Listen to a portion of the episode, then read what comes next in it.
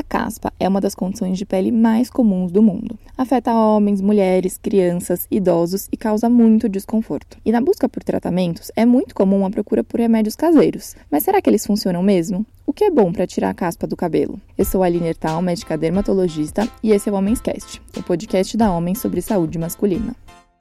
A caspa é tecnicamente conhecida como dermatite seborreica. Ela acontece por uma série de fatores, dentre eles predisposição genética, excesso de oleosidade, uso inadequado de cosméticos, medicamentos e até mesmo doenças que podem estar associadas. Independente da causa, ela cursa com inflamação e descamação da pele, que enxergamos como vermelhidão e casquinhas. O local mais comum de aparecimento da caspa é realmente o couro cabeludo, mas ela pode acontecer nas sobrancelhas, na barba, nas laterais do nariz, no peito e nas costas. Considerando todo esse contexto, os tratamentos para caspa costumam ter três funções: controlar a inflamação, eliminar infecções que podem estar presentes e diminuir a descamação. Assim, precisamos ter ativos anti-inflamatórios, antimicrobianos e esfoliantes para conseguirmos um bom produto. Mas será que um remédio caseiro para caspa dá conta de tudo isso?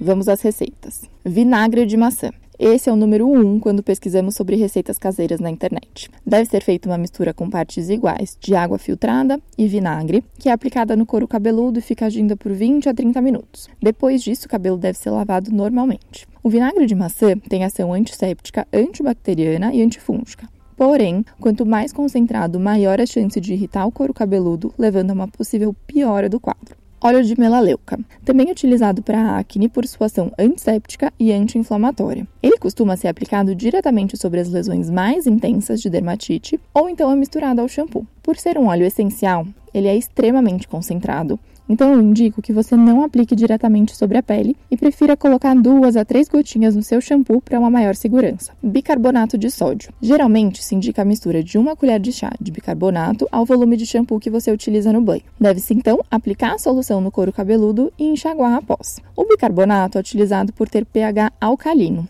auxiliando na limpeza do local, mas ele não atua na causa da caspa, que não tem nada a ver com sujeira. Óleo de coco. Ele é utilizado por conter ácido láurico, que tem propriedades anti-inflamatórias. Aqui, as receitas são muito variadas. Alguns aplicam diretamente no couro cabeludo, outros misturam com máscaras capilares e outros aplicam óleo diretamente nos fios e deixam agir por algumas horas antes de enxaguar. O óleo de coco é sim benéfico para o cabelo, auxiliando na hidratação e deixando os fios mais bonitos, mas tem pouca eficácia no tratamento da dermatite seborreica propriamente dita. Eu escolhi os quatro remédios caseiros mais populares na tentativa de eliminar a caspa, mas você pode ter certeza de que eu poderia ficar horas aqui falando sobre as inúmeras receitas que estão disponíveis, até as mais bizarras. Mas para todas elas, o meu comentário médico seria o mesmo.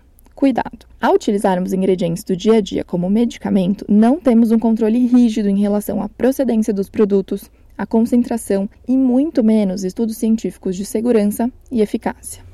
Mas não é por isso que a indústria deixou de estudar sobre esses ingredientes. Muitos deles estão presentes nas fórmulas comercializadas, mas de forma purificada e na concentração correta, ou seja, tornam-se muito mais seguros para o uso. Além disso, caso a sua motivação a procurar tratamentos caseiros seja financeira, no caso da caspa, existem shampoos e loções para todos os orçamentos, então você não precisa se arriscar. Está sofrendo com vermelhidão e descamação? Procure um dermatologista para se certificar se isso realmente é caspa e para te orientar sobre o melhor tratamento, para o seu caso e para o seu bolso. E nisso, a Almens pode te ajudar com especialistas que te atendem 100% online. E se você tiver dúvidas ou comentários, continue essa conversa nos nossos canais no YouTube, Instagram, Facebook, TikTok ou no blog homens.com.br/blog.